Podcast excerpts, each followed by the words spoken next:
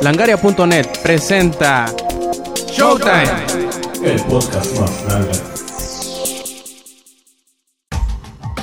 Bienvenidos a una edición más de Showtime, esta es la número 32 y después de dos semanas sin tener eh, podcast en línea, pues volvemos eh, con esta nueva edición donde tendremos eh, pues noticias de cine, videojuegos y tecnología. Recuerden, yo soy Roberto Sainz o Rob Sainz en Twitter. Eh, pues para no hacerse las largas, aquí comenzamos con la edición número 32 de Showtime Podcast. Pues verán, China tiene bastantes meses dándole muy muy duro lo que son los juegos en línea. De hecho, sacó al gran, al gran y muy muy famoso World of Warcraft eh, pues de la red varios meses para que su operador NetEase eh, hiciera algunas modificaciones para que pudiera pasar las reglamentaciones que tiene la eh, pues la Administración General de Prensa y Publicación de China, en donde pues le dijeron, no, mira, vas a quitar todo lo que sea al usuario algún esqueleto, la sangre la vas a cambiar de color y vas a quitar los cuerpos de, de eh, pues personajes fallecidos, etcétera, etcétera. Cuando por fin NetEase logró que pues pasara todas estas normas a que muchos podríamos decir ridículas del gobierno chino, pues volvió en línea y hace un par de meses pero ahora eh, esta misma oficina de Administración General de Prensa y Publicación le dice a Netis, aguántame el corte que te voy a cerrar las puertas, voy a impedir que cobres dinero a los usuarios que ya tienes y voy a impedir que hagan nuevas cuentas. De esta manera, eh, esta oficina de gobierno le dice a NetEase que pues tiene algunas violaciones, que no tiene la, la aprobación necesaria para que pues este juego siga en línea y como la ven que al parecer eh, World of Warcraft en China que tienen no sé cuántos chinguillones de chinos pues dejará de estar en línea. Se me hace bastante pues cómo decirlo contradictorio con la nueva eh, pues mentalidad que supuestamente estaban teniendo, que abriendo los brazos a nuevas fronteras y todo eso, y que ahora lleguen y les digan a los desarrolladores de videojuegos, o en este caso al, al operador de World of Warcraft, que pues bueno, como no tuviste las suficientes eh, herramientas, los suficientes cambios para entrar dentro de estas nuevas regulaciones, pues nomás no. Te vas a quedar con las ganas de estar aquí en territorio chino y pues ni modo. Ahora solo queda esperar saber si Blizzard como tal va a poder poner algún servidor en idioma chino y pues permitir que toda esta gran masa de jugadores puedan entrar a, su mundo virtual a disfrutar de este título. Y vuelve a, a nuestros oídos y a nuestros ojos lo que es el iPhone Nano después de que se rumoreara, se dijera que no, que no era cierto y ahora parece ser que de nuevo viene el rumor y que al parecer Verizon, operadora de telecomunicaciones móviles en Estados Unidos, tendrá un iPhone Nano para 2010. Y pues está bastante raro porque parece que están poniendo unos placeholders que ya ven que el iPhone tiene una pantalla LCD táctil de 3.2 pulgadas, pues al parecer va a tener de 2.8 pulgadas. Y como los radios estos Nextel tendrá una tecnología híbrida de UMTS y CDM, CDMA para poder ser utilizado precisamente como estos eh, Nextel. Pero quién sabe, todavía no se ha dado confirmación ni de Verizon ni de Apple. Pero pues se ve interesante tener un iPhone un poquito más pequeño y con esta nueva funcionalidad como radio. Y bueno, hace unos días se supo un caso de un hacker en Holanda que se dedicaba a pues poner un pequeño gusano en los iPhones que habían sido eh, liberados o se les habían aplicado el jailbreak. Pues si ustedes no saben, cuando ustedes instalan el jailbreak, se instala una pequeña aplicación de SSH eh, por el cual puedes hacer login y subir o bajar archivos de tu teléfono. Y bueno, eh, este hacker lo que hacía era mediante el password que se ponía por default, pues eh, instalaba algunas cosillas automáticamente. Ahora bien, uh, algunos usuarios en Australia están sufriendo de este mismo gusano, el cual muy curiosamente les instala un wallpaper de Rick Astley, sí, ese del del Rick Roll y que dice Ike is never gonna give you up, lo cual te puede dar una pequeña idea de que debes cambiar el el password del SSH para que esto no te pase. Así que si tienes tu iPhone y le, aplicaste el jailbreak, no olvides el cambiarle el password que es Alpine por default para que no te vayan a rickrolear un día de estos. A ver, mis queridos lángaros, levante la mano todo aquel que le haya confiado algún secreto vital o mortal a alguna de las queridas féminas que les acompañan en vida, o sea, ¿sí? alguna de las mujeres, pues quiero decirles que su secreto, tan secreto, pues está en peligro, dado que unos investigadores se han dado cuenta mediante un estudio que realizaron que las mujeres no pueden guardar un secreto más allá de 47 horas y 15 minutos, que se traduce en poco menos de dos días. Y bueno, este estudio fue realizado a unas 3.000 mujeres entre las edades de 18 a 65 años y bueno, 4 de cada 10 de estas 3.000 eh, mujeres encuestadas pues dijeron que no importando cuánto se esforzaran para guardar un secreto, no pudieron hacerlo. Para la próxima que vayan a confesar algún secreto, muy secreto, recuerden no hacerlo a una mujer o cuando menos estén seguros de que ésta no lo va a revelar en dos días. Y como ya se acerca lo que es el periodo navideño, de seguro muchos de ustedes ya están ahorrando para comprarse su tan preciada televisión en alta definición. Pues déjenme les digo que mientras aquí en México muy muy pocos tenemos televisiones en alta definición, pues ya se les está empezando a mover la tripa a muchos de los desarrolladores y ya están pensando en una televisión de ultra alta definición que más allá del HDTV que, que, ahora conocemos se conocerá como UHD-TV o Ultra High Definition Television. Y bueno, no se espera que esta nueva tecnología se estrene en uno o dos años, sino más o menos de 10 en adelante. Esta nueva tecnología constará de una resolución mucho más alta que ahora, ahora la alta definición en televisiones como la conocemos, eh, pues es de 1280, no, 1900 por 1080p. O sea, es la, es la, la cantidad de píxeles que se acomodan en la pantalla. Pero esta ultra alta definición vendrá en dos sabores.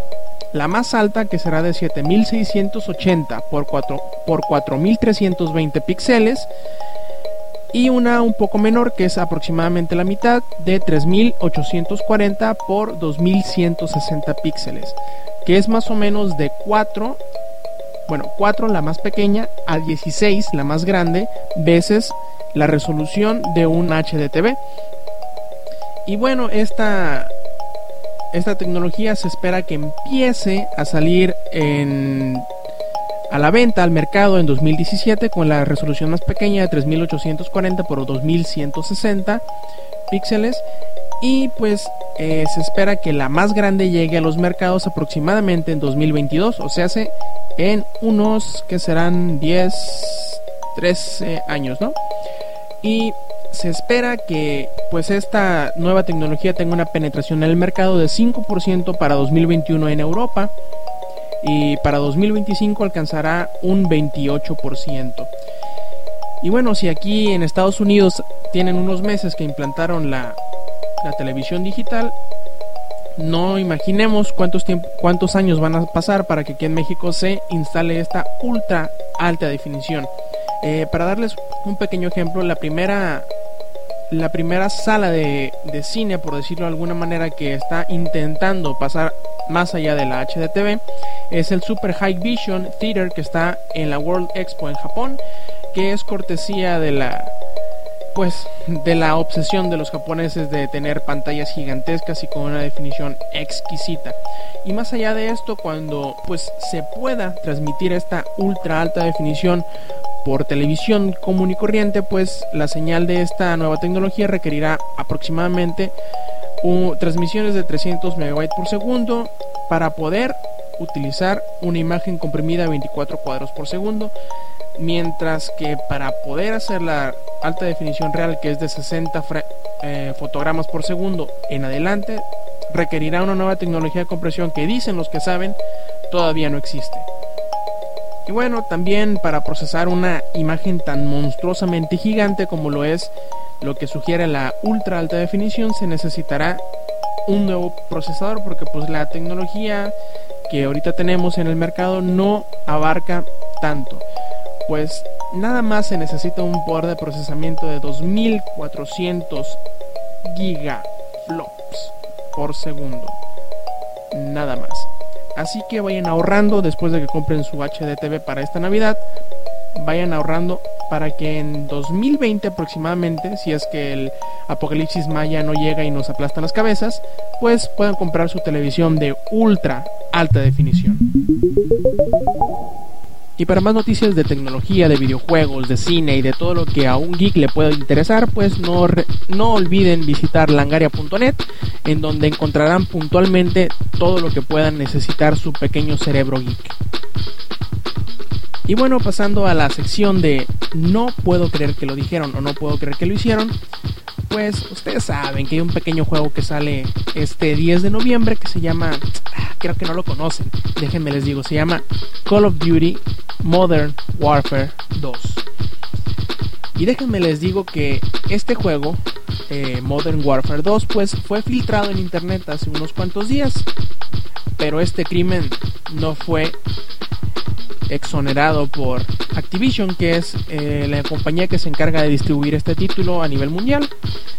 Pues déjenme les comento que la persona que tuvo la osadía de piratear este juego ya fue capturado por Activision.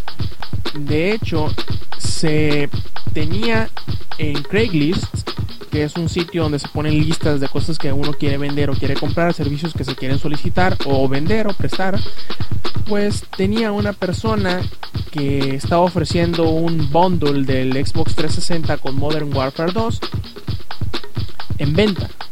Y IP Cybercrime lo que hizo fue agarrar la IP, rastrearlo, ir por él y meterlo al bote. Nada más por rata, por pirata y por adelantarse a la fecha de salida.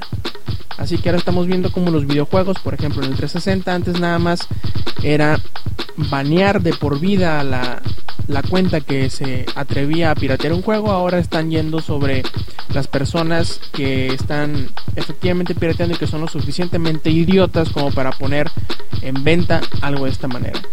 Así que si llegan a tener alguna de estas cosas y algún juego adelantado, lo que pueden hacer es ripear el juego y subirlo. No se pongan a venderlo en Mercado Libre o en Craigslist. ¿Por qué? Porque les caerá Activision y los meterá al bote.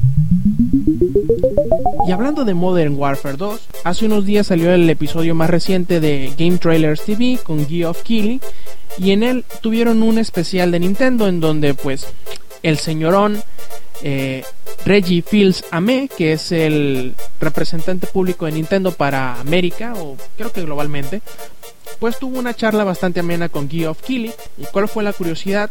Que cuando le preguntaron del nuevo New Super Mario Bros. para Wii, pues Reggie dijo, te apuesto que New Super Mario Bros. Wii venderá más que Modern Warfare 2. Palabras bastante, bastante atrevidas de Reggie, porque si ponemos en perspectiva que el Wii ha vendido aproximadamente 55 millones de consolas y el Xbox 360 y el PlayStation 3 juntos llegan aproximadamente a unos 62, 63 millones de, de consolas, pues creo que es más fácil que Modern Warfare 2 venda más que Super Mario Bros. Wii, pero pues siendo Mario y siendo Nintendo y siendo que no hay ningún otro maldito juego que llame la atención en Wii más que New Super Mario Bros., muy seguramente la predicción de Reggie Films AME se cumpla. Y bueno, antes de terminar esta edición bastante, bastante fugaz de Showtime Podcast, pues déjenme les platico, les platico de dos juegos que tuve la suerte de jugar o que estoy teniendo la suerte de jugar, que ambos tienen un factor eh, en común. Y este factor en común es Diablo. Y no, no me refiero a que el juego sea diabólico o tenga algunas referencias a esto, sino que se basan en alguna manera, ya sea, ya sea en ser un clon o en alguno de los aspectos de este juego, al clasiquísimo RPG de acción Diablo, desarrollado por Blizzard Entertainment. Y bueno, el primero de estos juegos es Torchlight, algo así como fuego de antorcha o luz de antorcha, el cual es un pequeño juego para PC que pueden ustedes eh, encontrar en varios distribuidores en línea como Steam y que está bastante barato. Eh, les recomiendo mucho, mucho este juego. Hagan de cuenta que están viendo un clon al carbón de Diablo. Y no es que esto sea malo, sino al contrario, es muy muy bueno. Eh, los desarrolladores que son Runic Software, pues son una camada de los creadores de Diablo el original que corrieron o salieron huyendo de Blizzard para hacer esta nueva compañía, como tantas otras que hemos visto de los creadores de Diablo, como eh, Flagship Entertainment o por, por poner otro ejemplo. Y este juego es bastante, bastante bueno, muy, muy divertido, adictivo y con una acción que no te puedes detener. No les puedo decir mucho de la historia porque para serles sincero, en este tipo de juegos a lo que menos le pones atención es a la historia. Tú ves que empiezan a salir texto y texto y texto y te le empiezan a dar tú que dices, sí, sí, sí, sí, sí, quítate ya, quiero empezar a jugar, quiero empezar a matar hordas y hordas de enemigos. Y eso es lo que haces, matar hordas y hordas de enemigos, sacar equipo o equipamiento mejor en cada, en cada ronda. Y lo que vas haciendo es simplemente ir avanzando en los, en los calabozos, ir avanzando y avanzando, los enemigos se ponen más fuertes, el equipamiento y las armas que te avientan es mejor cada vez y es bastante divertido. Si les gustó alguna vez Diablo o Diablo 2, les recomiendo muchísimo que le echen un ojo a este Torchlight que está exclusivamente para, para computadoras personales. Y ahora bien, el segundo título del que les quiero hablar se llama Borderlands. Este título desarrollado por Gearbox Software y, distribuido por 2K Games es una mezcla bastante rara, pero intentaré describírselas. Es juntar un poco el entorno de Fallout, combinarlo con el manejo de armas y la acción rápida de Call of Duty, pero a la vez poniéndole un sistema de objetos de inventario parecido a Diablo. Sí, sí, yo estoy seguro que ustedes están diciendo, pero ¿cómo demonios? Si Call of Duty es un disparador en primera persona y Diablo es un RPG de acción, pues sí, júntenlo simplemente. Borderlands es un disparador en primera persona que pues se basa en la premisa simplísima de recorrer un mundo abierto, tener muchas misiones y tener un chinguillón de armas. Bueno, en realidad son unas cuantas clases de armas. Están los revólveres, las pistolas, los rifles de asalto, los rifles automáticos, eh, los snipers y los lanzagranadas. Claro, cada uno de estos tiene como 43.250 variaciones. Bueno, poquitas más. Quedan un total más o menos como de 3 millones de armas distintas. Claro, estas son generadas al azar, que uno tiene más daño que el otro, que tiene mejor puntería, que dispara las balas más seguido y más controladas, etcétera, etcétera. Pero el juego es muy divertido, la verdad. Más añadiéndole que tiene un componente cooperativo en línea con el cual te puedes juntar con otros tres pelados, ya sean amigos tuyos o totalmente desconocidos, y ponerte a jugar en línea, seguir la historia y pasar un muy buen rato. Pero si eres de esos que no les gusta entrar a internet, ya sea a Xbox Live o a, o a la PlayStation Network, puedes agarrar a uno de tus camaradas y ponerse a jugar en pantalla dividida como se hacía en los viejos tiempos. Y la verdad, es una experiencia que no es que no se puede describir con palabras, necesitan vivirla. Algo que probablemente no le guste a la gente de este título es que si vienen de un de un juego como Call of Duty, se darán cuenta que con una o dos balas bien acomodadas pueden matar a un enemigo. Pero en Borderlands, si tu enemigo tiene un, nivel equivalente al tuyo, o un poquito más alto puedes gastarte cargadores y cargadores y cargadores y muchísimas municiones antes de poder matarlo. Dado que aquí entra en, en juego lo que es el sistema RPG, en el cual dependiendo del daño de tu arma, de tu nivel y de tu pericia con ese tipo de arma, además del área donde lo golpees, será el daño que le hagas. Y bueno, les recomiendo muchísimo que le echen un ojo y estos dos juegos serán reseñados completamente dentro de unos cuantos días o un par de semanas en langaria.net.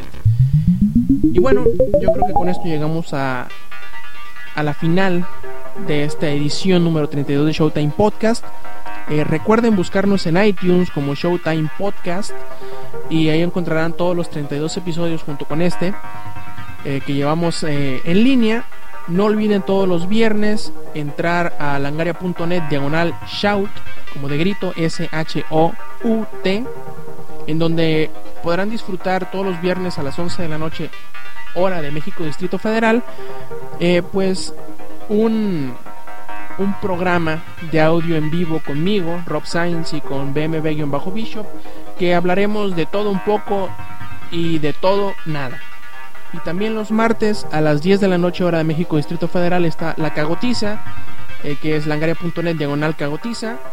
Y ahí encontrarán a Jagger Jack o Phoenix hablando de cine, eh, música y televisión, series de televisión. Y pues creo que esto ha sido todo por hoy. Este quien escuchan Roberto Sainz o Rob Sainz en Twitter. Recuerden visitarnos en langaria.net. Y sí, stay metal.